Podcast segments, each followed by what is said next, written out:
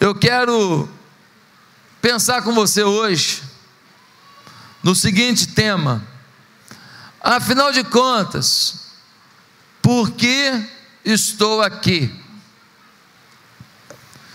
Por que estou aqui?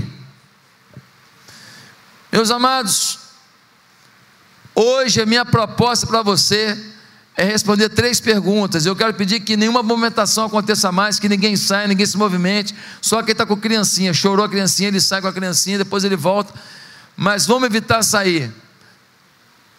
Eu quero responder hoje três perguntas. A primeira pergunta é a questão da existência: por que estou vivo?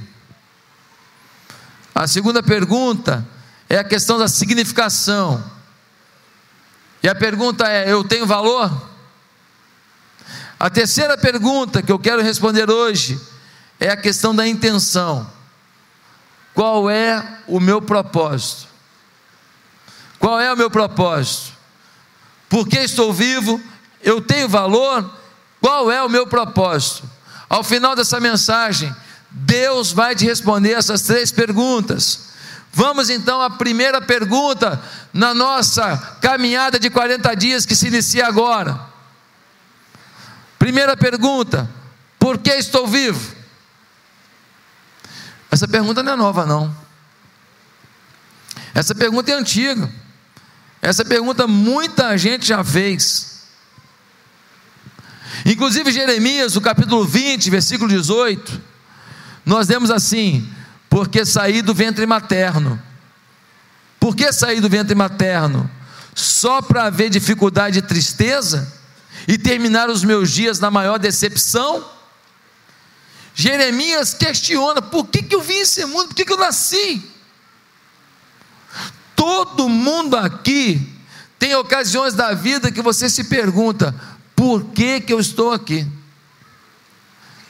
Tem momentos na sua vida de estresse, de dor, de incômodo, que você nem entende por que você continuaria a viver. Há momentos na vida, talvez algum jovem não tenha passado por isso, mas a maioria dos adultos aqui, há dias, há decepções, há dores que acontecem na vida, que naquele momento a pergunta que a gente se faz é: vale a pena viver? Meus amados irmãos, Arthur Ashley, ele disse assim: Minha vida é como um tremendo arremesso, mas eu não consigo descobrir para onde vai. Jack Henley disse: Espero que a vida não seja uma piada, porque eu não entendi.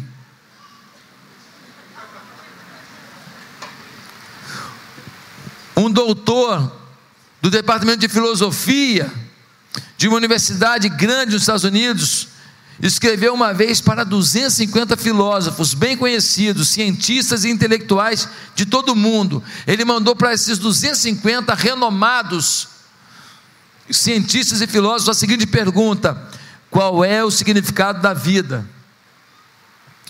Qual é o significado da vida? Depois ele publicou suas respostas em um livro.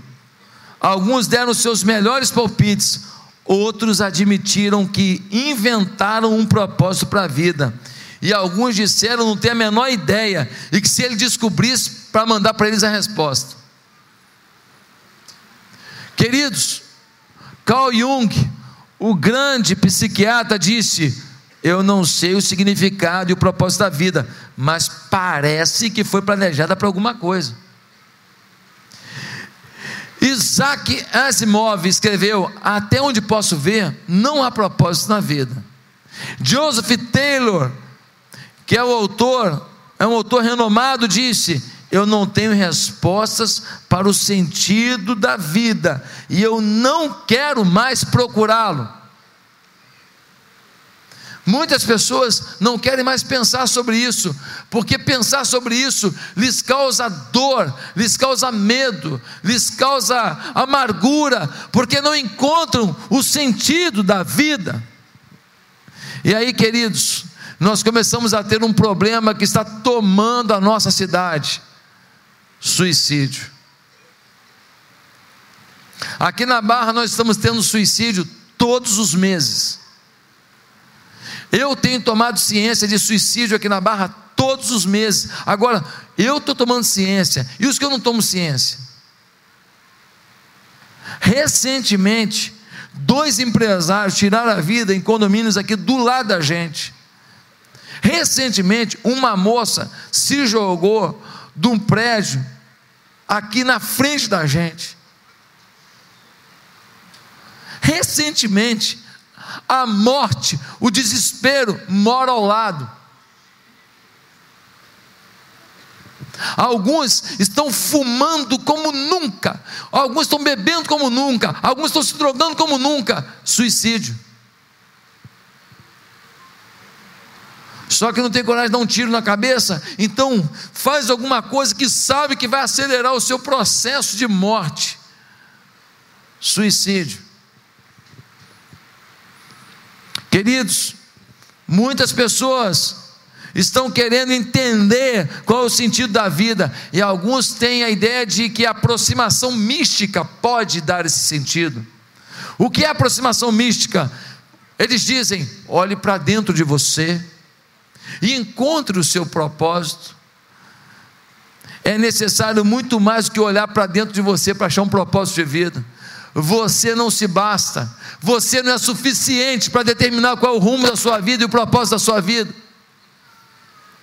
A Oprah, aquela apresentadora americana tão famosa, ela no seu programa de televisão, ela disse: Não desligue, no final do programa nós vamos falar qual é o sentido da vida. Nós vamos falar qual é o sentido da existência. Foi aumentando ibope, aumentando ibope, aumentando ibope, aumentando ibope, não, né? O deles lá. Foi aumentando. E no final do programa, as letrinhas subiram e eles nada disseram. Nada disseram, porque no final daquela conversa toda, não tinha uma resposta. E a frustração tomou todos aqueles telespectadores. Ah, meus amados irmãos, ela fez que nesse programa aí que fala, olha, vai revelar no final aqui. Vai revelar um negócio, ela vai revelar um negócio que a mãe dela não sabe, a mãe dela não sabe e tal. No final, você fica ali uma hora, ela fala assim: é que eu quebrei o seu vaso Fui eu que quebrei aquele vaso de planta. É ou não é verdade? Eu me lembro que uma vez, um programa de televisão, um camarada chamado Rodolfo, lembra dele? Ele falou: está aqui dentro o ET de Varginha. Lembra disso? O ET está aqui o programa inteiro. Aqui é o programa do Gugu, a audiência subindo. Ele está aqui o ET, pegamos o ET de Varginha. No final do programa, e lá dentro, uma, um ser lá dentro batendo. Pum, pum, pum, pum. Me solta! O ET de Varginha. No final, aquele camarada que virou ET, lembra dele? Um magrinho, baixinho. Ele sai dali nervoso. Como é que me prende assim? Então, foi tão engraçado que ficou famoso, virou ET Rodolfo. Muitas vezes nós estamos prendendo a atenção das pessoas em cima do tema existência, mas não temos resposta. Queridos, o que diz também a aproximação filosófica? O que diz? Por exemplo, nós temos os sobreviventes. O que eles dizem? Eles dizem: o propósito da vida é somente a sobrevivência, é permanecer vivo. Que graça que tem só permanecer vivo. Tem outros grupos filosóficos que são os naturalistas. Eles dizem: o propósito da vida é apenas a sua perpetuação. Tem um, um, um, cantor de rap americano que ele fala isso: a vida é, é, procriar. Então, vamos beber e procriar. É o que diz o funk dele. E às vezes alguém aí está cantando e não sabe. Não leu inglês e canta uma porcaria dessa. A vida é beber e, e fazer beber. Rimou, né? Ficou bom. Uma outra linha filosófica diz que o caminho é o hedonismo, são os hedonistas. O propósito da vida para eles é o que? O prazer. Então eles dizem: se divirta. Muitos, quando entram na barra e vê aquela frase, sorria, você está na barra. Eles falam: pronto, achei o sentido da vida. Eu agora aqui eu vou ter cinema, eu vou ter teatro, eu vou ter restaurantes maravilhosos, uma praia linda, uma natureza esbanjante. Vim morar no lugar e depois de um tempo eles descobrem que a barra não resolveu o problema dentro deles. Existe ainda uma corrente que são os materialistas que dizem a vida é comprar. E aqui você deve conhecer pessoas que vivem para comprar. Eles compram, compram, compram, compram, compram, tentando saciar alguma coisa dentro deles que eles não conseguem preencher. Então, um casaco novo, uma roupa nova, uma bolsa nova, um carro novo, um, um helicóptero novo, uma moto nova, um, uma compra, um novo artigo para casa, um novo apartamento. Eles acham que isso vai resolver. Mas não resolve.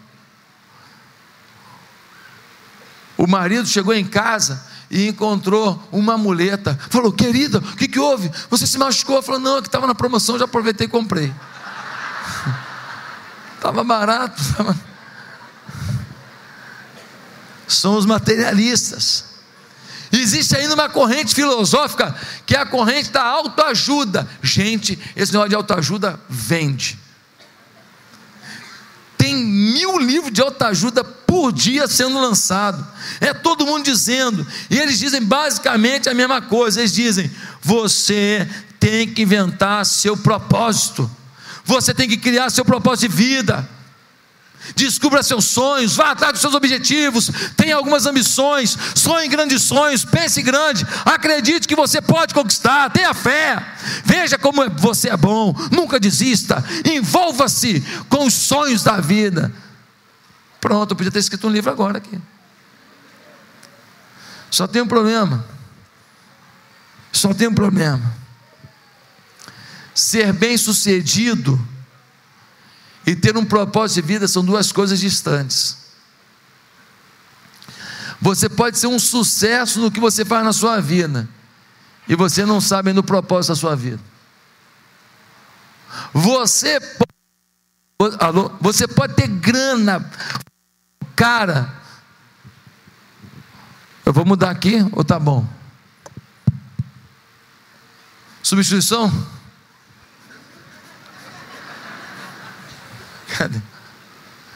Você pode ser um fenômeno.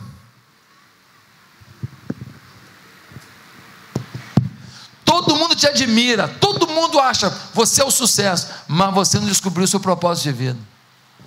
Você mudou de casa, você tem dinheiro, você está tá numa boa, você consegue viajar na férias para lugar maneiro, você se veste bem, você come bem, ou na sua casa não tem camarão, já passou, agora é só lagosta. Assim, lagosta, assim da onde que é lagosta? Eu não sei, lá da Tailândia. Assim, é, você é chique, mas você tem sucesso, mas não tem propósito. São duas coisas diferentes. Veja que o propósito de sua vida é muito maior que a sua realização pessoal. Sua realização pessoal não responde ao seu propósito. Tem muita gente realizada. O cara começou uma lojinha de sanduíche, virou uma rede de fast food no Brasil inteiro. O cara é top, ele é aplaudido. Ele saiu na Business Week, ele saiu no, na Gazeta Mercantil, ele foi alvo da entrevista de vários programas de business. Ele é top. Ele, o caso dele foi estudado no NBA, lá da Fundação Getúlio Vargas. Mas dentro dele falta alguma coisa. Uma menina estava conversando com o pai e ela falou, começou a falar algumas coisas. O pai achou que ela queria falar sobre sexo. E ela disse assim: Não, pai, o que eu quero dizer é que eu sei que o homem e a mulher tem que fazer alguma coisa, mas a pergunta não é como é que foi que o homem e a mulher fez a gente nascer. Eu quero saber por que, que a gente nasce. Por que, que Deus nos colocou aqui, pai? Aí o pai falou, mas por que está perguntando isso? E a menina disse: se todos nós vamos para o céu quando morrermos, então por que, que Deus quer que a gente fique primeiro aqui?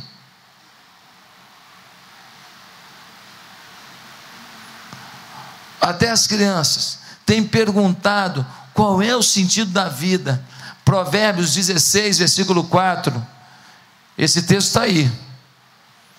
você lê assim: o Senhor faz tudo com um propósito. Se você quer saber se Deus tem um propósito para a sua vida, bota a mão no seu peito aí. Está batendo? Então Deus tem um propósito para a sua vida. Não tem uma pessoa aqui que Deus não tem um propósito. E o propósito não é aquilo que você realiza bem feito, nem aquilo que você conquista com a sua força, com o seu esforço. O seu propósito vai muito além da sua realização pessoal profissional. Queridos, Efésios capítulo 1, versículo 4, nós vamos ler algo muito forte. Preste atenção nesse texto. Qual é a motivação de Deus para a sua vida? Diz assim: preste atenção, muito antes de estabelecer as fundações da terra, Deus nos tinha em mente, tendo nos escolhido como foco de seu amor. Na Bíblia há mensagem. Ele diz que Deus nos tinha em mente, tendo nos escolhido como foco do seu amor, querido. Deus o criou para amar você. Deus não estava desesperado, ah, Deus estava sozinho, resolveu fazer a raça humana. Não. Deus, Ele é Pai, Filho e Espírito Santo. Deus se relaciona consigo mesmo de uma maneira que nós não conseguimos entender, porque a criatura não entende o Criador na sua completeza. Nós não conseguimos entender isso tudo. Deus não precisava de você, mas Deus criou você para amar você. Afinal, por que eu estou aqui? Para ser amado por Deus. Você está aqui para ser amado por Deus. Ele tinha um foco em você, ele tinha uma gana em você, ele tem um desejo por você, ele tem uma paixão por você. Pastor, mas tanta loucura na minha vida, tanto sofrimento, tanta isso, tanto aquilo. Isso não quer dizer que Deus não continua apostando em você, crendo em você, e amando você, e torcendo por você e desejoso que você olhe para Ele e compreenda qual é o propósito que Ele tem para você. Você precisa entender que é por isso que você está na terra. Você está na terra para ser amado por Deus e viver o amor de Deus. Você não está na terra para viver uma escola, para viver um trabalho, para viver um ambiente, para viver uma comunidade, para viver uma cidade. Você está na terra para viver o amor de Deus. Mas a segunda pergunta chave de hoje é: eu tenho valor? Deus me ama, mas eu tenho valor? Qual o valor que eu tenho? Isaías pergunta em Isaías 49, versículo 4: Tenho me afadigado sem qualquer propósito, tenho gasto minha força em vão e para nada. Isaías conclui que ele está gastando energia, está gastando força, esforço, e ele não consegue ver que Deus está no controle, que algo faz sentido, ele está um pouco que cego para o propósito da vida. Durante a Segunda Guerra Mundial, durante a Segunda Guerra Mundial, um, uma base dos nazistas foi atacada. E ali tinha uma, uma fábrica de processamento de esterco humano. Eles trabalhavam aquilo ali. Não tinha saneamento de, de esgoto, de sistema de esgoto. Então eles tinham aquilo ali. Só que aquilo foi explodido e não tinha mais como fazer aquele processamento. Aquelas pessoas agora não tinham o que fazer. Então o que, que os, os, os guardas fizeram? Eles pegaram o entulho falaram: pega esse entulho da explosão, joga para lá. Mas aí o pessoal levou tudo para lá. Não tinha o que fazer, falaram, agora leva para cá. Eles pegaram o entulho, agora movimentaram para outro lugar. Agora movimenta para lá. Eles movimentaram para outro lugar. E então aquelas pessoas começaram a ver que eles movimentavam o entulho de um lugar para o outro, de outro para o outro, de outro para o outro, de outro para o outro. Ou seja, a vida perdeu sentido. Sabe o que aconteceu? As pessoas começaram a partir para cima dos guardas, esperando serem baleadas e mortas. Algumas pessoas começaram a enlouquecer, porque a vida perdeu o propósito.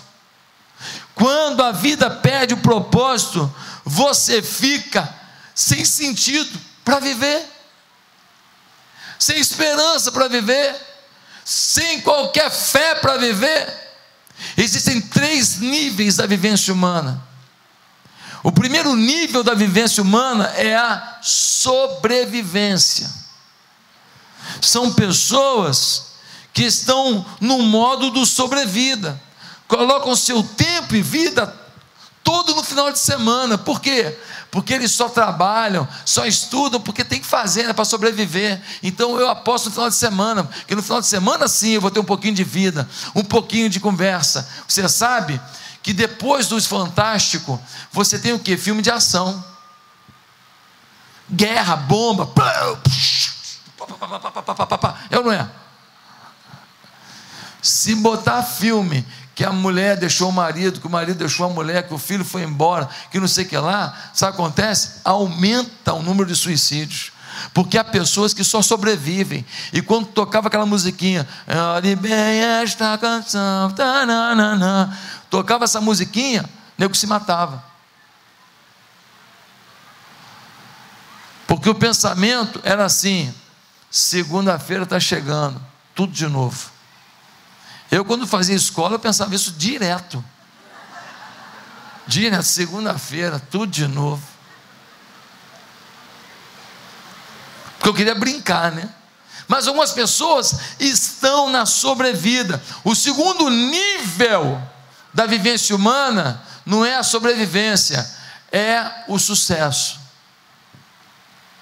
A maioria de vocês aqui vive essa, esse nível de vivência humana você vive o sucesso. Ou seja, você consegue um emprego, você consegue pagar uma conta, você consegue sonhar em comprar alguma coisa melhor, você consegue avançar, você pensa no novo curso, você pensa em montar um negócio. Alguns aqui estão montando um aplicativo, alguns aqui estão sonhando, alguns aqui estão botando um colégio melhor para o filho. É o nível do sucesso.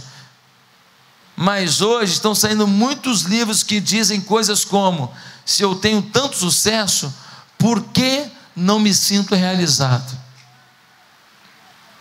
Eu já fui em casa de gente milionária. Eu conheço uma pessoa, ele deve ganhar, não sei, talvez meio milhão de reais. Vive em depressão.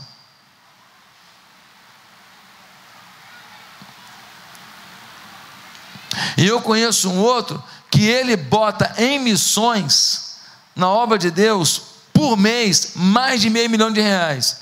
Vive de sonhos. Meus amados irmãos, queridos, nível do sucesso, nível da sobrevivência, tem um terceiro nível da vivência humana. Que nível é esse? É o nível da significância. Eu não só sobrevivo, eu não luto pelo sucesso. A vida tem significado para mim. Não é só vender mais, não é só minha empresa crescer, não é só conquistar mais, não é só ser aplaudido, é eu ver que eu tenho um significado na vida. Como você vive nesse nível?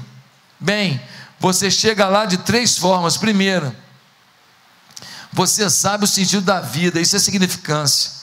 Segundo, você sabe o quanto importa para Deus, isso dá significância.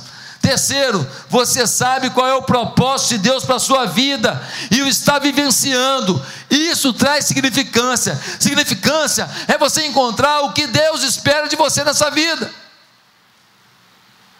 Significância não é o quanto as pessoas vão te aplaudir, é o quanto você sente que Deus aplaude não é o quanto as pessoas vão se esmerar em você, é o quanto Deus olha para você e vê que você entendeu. Há pessoas que nunca vão ter um carro daquele jeito, uma casa daquele jeito, nunca vão ter um trabalho que paga tanto, mas eles vão ter significância. Uma vez eu fui pregar lá em Valadares, cheguei em Valadares, aí fui pregar, aí tinha uma mulher assim do lado, e tinha um monte de criança, devia ter umas 15 crianças. É o vento, fica tranquilo, é o Espírito Santo soprando. Aí o, o, vice-presidente da igreja falou assim: essa mulher aí é fantástica. Eu falei, o que, que ela faz? Ele falou assim: ela viu várias crianças na rua, crianças que os pais não davam atenção, eles ficavam na rua o dia inteiro. Ela juntou tudo na casa dela, ela dá lanche, e ela dá para eles aulinha particular, e ela vai dar janta para eles. Eu falei, ela tem recurso? Eu falei, não, essa mulher é muito pobre, muito pobre, mas ela desejou fazer isso. Algumas pessoas acabam ajudando, doam uma comidinha, doam um arroz, doam um feijão, e ela vai fazendo, e ela cuida dessas crianças aí. Aí no final do dia, ela dá banho e ela leva na casa do pai. Eu falei, o que ela ganha por isso? Ela ganha nada financeiramente, os pais não ajudam, ela cuida para não deixar os meninos na rua, ela pega no final do dia e entrega para o pai pai. Falei, meu Deus do céu, o que, que é isso? É, e aquela ali, os pais abandonaram. E aquela menina ali, ela adotou. Aquela mulher parecia uma galinha, com a asa assim, os pintinhos embaixo. Não é assim que a galinha faz? Aqueles pintinhos tudo embaixo assim, umas 15 crianças, tudo embaixo da asa daquela galinha, aquela galinha amorosa. Ah, meus amados irmãos, Aquela mulher pode não ter o recurso que a gente tem, pode não ter a vida que você tem, mas ela tem significância. Isaías 44, versículo 2. Deus diz: Eu sou o seu Criador e o tenho ajudado desde o dia em que você nasceu. Eu tenho te ajudado Deus está com você, Ele é teu parceiro, Ele tem propósito, Ele tem um alvo para você. Eu tenho te ajudado, eu estou com você. Olhe para mim, você não fez sozinho, você não está sozinho, você não precisa caminhar sozinho. No Salmo 139, versículo 16, olha o que a gente lê aqui, é tremendo. Todos os dias determinados para mim foram escritos no teu livro antes de qualquer deles existir. Todos os teus dias foram escritos no teu livro antes de eu existir. Deus já tinha um plano para a minha vida antes de eu existir. Eu era um zigoto, lembra dessa frase? Lembra desse, desse negócio, zigoto? Eu era um zigoto. Eu estava balançando lá no vento da minha mãe. Deus escreveu um plano e falou assim: plano Josué Valando de Oliveira Júnior, filho de Josué Valando, para não ter homônimo filho de Doca Silva de Oliveira, esse menino, se ele quiser, ele vai ser um mobilizador de muitas vidas, para que muitas pessoas conheçam a minha glória, conheçam o meu poder, para que muitas pessoas plantem igrejas nos bairros onde vivem, plantem igrejas nas cidades onde tem um parente, onde tem um amigo, qualquer um aqui pode plantar uma igreja se estiver nas mãos do Senhor. Deus tem um plano escrito para a sua vida, pastor, nem parece. Sabe por quê? Porque você acha que as suas lutas estão fora do propósito de Deus. Porque você não consegue ver que as suas lutas também são parte do preparo para que você seja algo a mais nas mãos de Deus. Porque você não entende que o sofrimento te aperfeiçoa para ser um conselho de Deus na vida de alguém. Você ainda não consegue entender que a vida não é só a sua vitória, a sua alegria, o seu sorriso, a, a, sua, a sua festa. Não, a vida é um todo. E esse todo Deus usa. Pessoas se preocupam com o significado da vida. E a pergunta que surge é se suas vidas são diferentes da de um inseto que 24 horas está morto. É aquele mosquitinho, aquele cupinzinho que aparece no verão 24 horas está morto. Muita gente acha que é um inseto. Ele não tem muito a fazer. Ele fica voando por 24 horas e depois ele some. Não! Deus tem propósito na sua vida. Nesses 40 dias nós vamos descobrir cinco propósitos para a nossa vida. Nesses 40 dias nós vamos descobrir o que Deus espera de nós. No Salmo 33, 11 diz: Mas os planos do Senhor permanecem para sempre. Deus diz: eu fui feito para durar para sempre. Deus disse que o que eu faço hoje não vai parar aqui. O que eu faço hoje vai ter repercussão eterna. Deus está preocupado que você entenda por que você está nesse mundo. Deus está preocupado que você entenda os planos majestosos, primorosos dele para a sua história. Nesses 40 dias nós vamos descobrir isso. Querido, o que você viveu aqui na terra até hoje, se fosse uma estrada daqui até Salvador, você não tinha andado o primeiro centímetro. A nossa vida aqui, ela é uma gotinha perto do oceano que é a eternidade. Nós não fomos feitos para viver para esse mundo. Esse mundo é transitório. Nós somos peregrinos. Nós somos feitos para viver a eternidade. Agora aqui, nós estamos um centímetro. A nossa vida inteira, os nossos 80 anos de vida, 70 anos de vida. 90 anos de vida, os fortão 100 anos de vida. Isso aí é um centímetro do que é a eternidade. Você não pode pensar que o plano da sua vida é apenas ganhar e acumular para esse tempo presente. Seria inútil viver uma vida assim. 2 Coríntios 5,1 diz: Sabemos que quando for destruída essa barraca em que vivemos, que é o nosso corpo aqui na terra, Deus nos dará para morarmos nela uma casa no céu. Essa casa não foi feita por mãos humanas, foi Deus quem a fez, e ela durará para sempre. Ah, meu querido, você tem valor sim, você tem valor e valor eterno. Deus tem um plano para a sua vida sim, e esse plano é para hoje e é para a eternidade. Mas a última pergunta que eu vou responder rapidinho: qual é o meu propósito, pastor? É uma questão da intenção. Qual é o meu propósito? Salmo 89, 47. Terás criado em vão todos os homens? Davi escreveu: Terás criado em vão todos os homens? Senhor criou, simplesmente criou? Não, não. Qual é o meu propósito? Bertrand Russell, um inglês, provavelmente um dos maiores filósofos ateus do seu tempo, ele escreveu: a menos que você assuma a existência de Deus, a questão do significado e propósito da vida são irrelevantes. Um filósofo ateu assumiu, falou: se você não acredita em Deus, não faz sentido viver. O sentido da vida é irrelevante, não há propósito nenhum. Só quem crê em Deus pode, pode buscar e querer um propósito de vida. É o que disse ele. Bem, aqui está a questão. Se você não sabe qual é a finalidade de alguma coisa, você pode usá-la mal. Se eu tivesse aqui agora um aparelho para poder fazer um exame de oftalmologia, eu desse na mão de um, um policial civil aqui da igreja, não ia adiantar de nada você não sabe usar, e o resultado que vai dar naquele papelzinho, aqueles negocinhos 0,5 MOCD, o que, que, que é aquilo? D-E-E-D, sei lá o que é aquilo, aqueles negocinhos que vem, aquelas siglazinhas que vem, não adianta, se você não souber para que uma coisa é usada, você vai usar mal. Meus amados irmãos, Deus quer nos revelar nesses 40 dias, para que, que você deve usar a sua vida? Para você usar bem. Gênesis 1:1 diz: No princípio criou Deus. Tudo começa com Deus, continua com Deus, termina com Deus. Provérbios 9:10 diz: Se você conhece o Deus Santo, então você tem compreensão das coisas.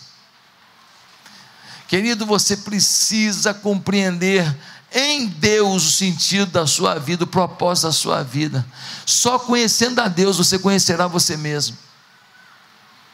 Só se aproximando de Deus esses 40 dias, você vai entender o que Deus espera de você. Só vivenciando Deus como você nunca vivenciou, você vai compreender por que, que você passou aquele sofrimento, aquela dor, aquela perda, aquela trairagem, aquela mentira aquela atitude orgulhosa que você teve, aquela humilhação que você passou, Deus está no controle. Por isso que nessa igreja nós não desistimos de ninguém. Por isso, porque são fases na vida que ensinam, que passam, e aquele que errou, falhou, melhor se torna, porque descobre o seu propósito com Deus. Olha o versículo de Colossenses 1,16: Pois todas as coisas, absolutamente tudo, nos céus e na terra, visíveis e invisíveis, tudo começou com Ele e encontra nele o seu propósito. É em Cristo que nós descobrimos o propósito da nossa vida. É em Cristo que nós vamos descobrir por que, que nós estamos aqui. Meus amados irmãos, no livro que você recebeu, que você comprou, desculpa. Ele aqui tem uma página onde você assina um compromisso. E nesse compromisso aqui, você se compromete a três coisas. E eu quero agora falar para você quais são as três coisas. Você tem que se comprometer hoje, primeiro, a ler diariamente um capítulo desse livro. São 15 minutos. Se somar tudo que você vai gastar de tempo nessa campanha, dá 48 horas. Você pode investir 48 horas em 40 dias para saber o rumo da sua vida por toda a eternidade? 15 minutos por dia para você ler um capítulo. Segunda coisa, você tem que estar numa célula para compartilhar o que vocês vão estar lendo e qual é a leitura da semana. Na célula vai haver um bate-papo sobre os capítulos de uma semana. Por isso que nesse boletim aqui que você recebeu está escrito aqui: faça parte de uma célula. Para participar de uma célula durante os 40 dias e ter todos os resultados esperados, preencha seus dados. Você precisa hoje aqui, se você não tem célula, preencher isso aqui, destacar e no balcão aqui em frente, que é o balcão conexão, e entregar isso aqui hoje. Agora. Acabar o culto, você vai lá. Terceira coisa que você tem que fazer você tem que lutar para nas próximos cinco domingos estar aqui todos os cultos, ou de manhã ou de noite. Pastor, tive que viajar. Não é a mesma coisa que estar aqui, mas você faz o seguinte: da onde você estiver, você conecta na igreja para assistir pela internet. Assista as mensagens todas da campanha, compartilhe em célula a campanha e leia sozinho o seu livro, marcando no seu livro, sublinhando por 15 minutos por dia durante a campanha. É um momento sozinho, um momento com um grupinho na célula e um momento da celebração com toda a igreja.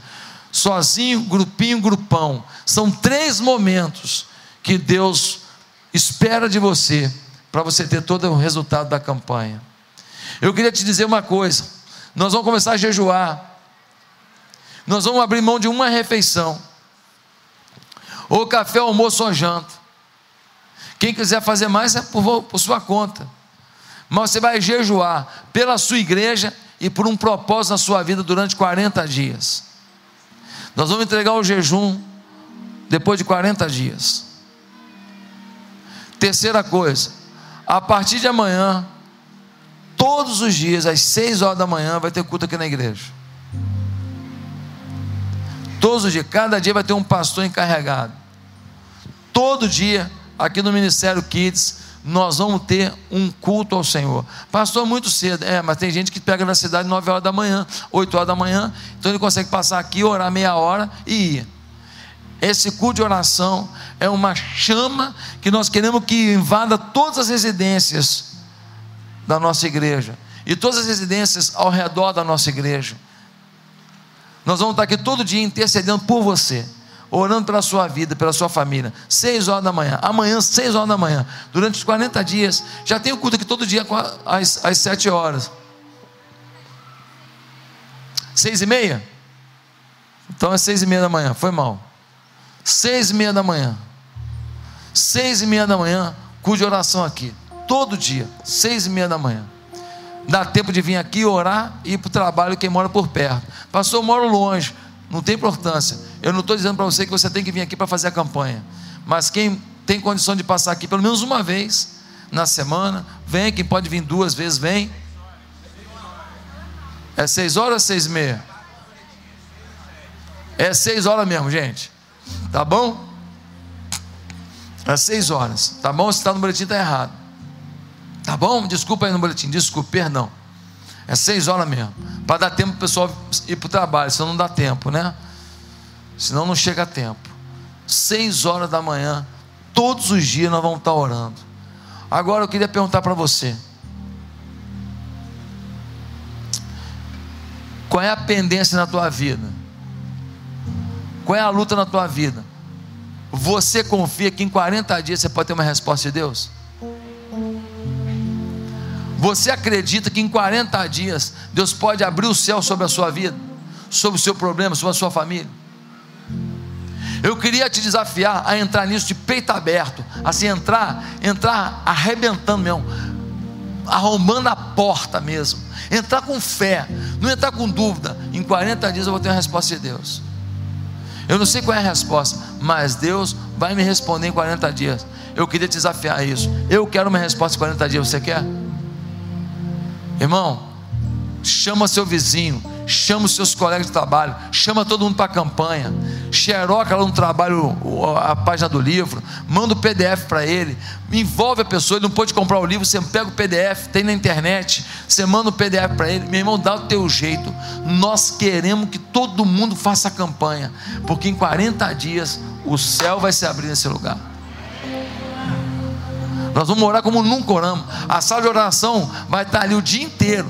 Pastor, vou lá na igreja para orar. A sala de oração está ali o dia inteiro. Você vem aqui, você pode orar o dia inteiro.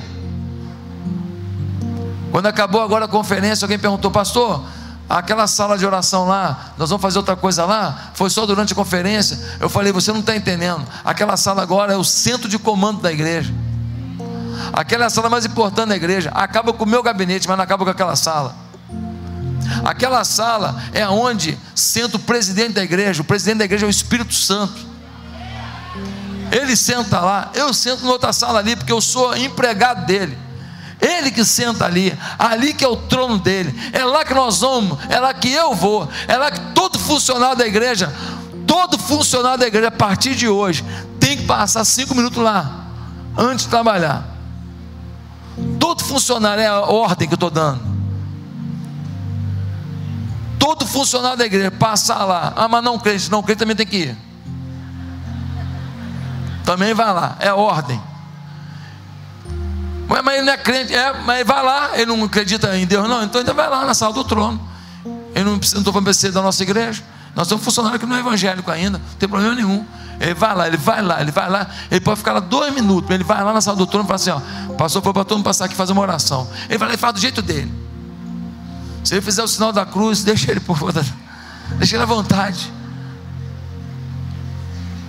Nós vamos buscar Deus como nunca buscamos, porque nós esperamos de Deus algo que nunca conquistamos. Quem crê nisso? É tempo de arrependimento, é tempo de mudança, é tempo de transformação. Quantos aqui nesta manhã foram tocados por Deus dizendo: o propósito da minha vida é com Deus mesmo, e eu quero esse Deus dominando a minha vida? Você quer isso hoje? Quer começar uma nova vida em Jesus? Baixa sua cabeça agora. Baixe sua cabeça e diga assim: Eu quero aceitar Jesus como Senhor da minha vida. Eu entendi que o propósito, o significado da vida está em Deus. Eu ainda não sei o que Ele espera de mim. Nos 40 dias eu vou saber. Mas eu já sei que está em Deus. E eu quero Deus como o centro da minha vida. E é no nome de Jesus que eu oro com perdão dos meus pecados, recebendo Jesus como Rei da minha vida. Em nome de Jesus, amém.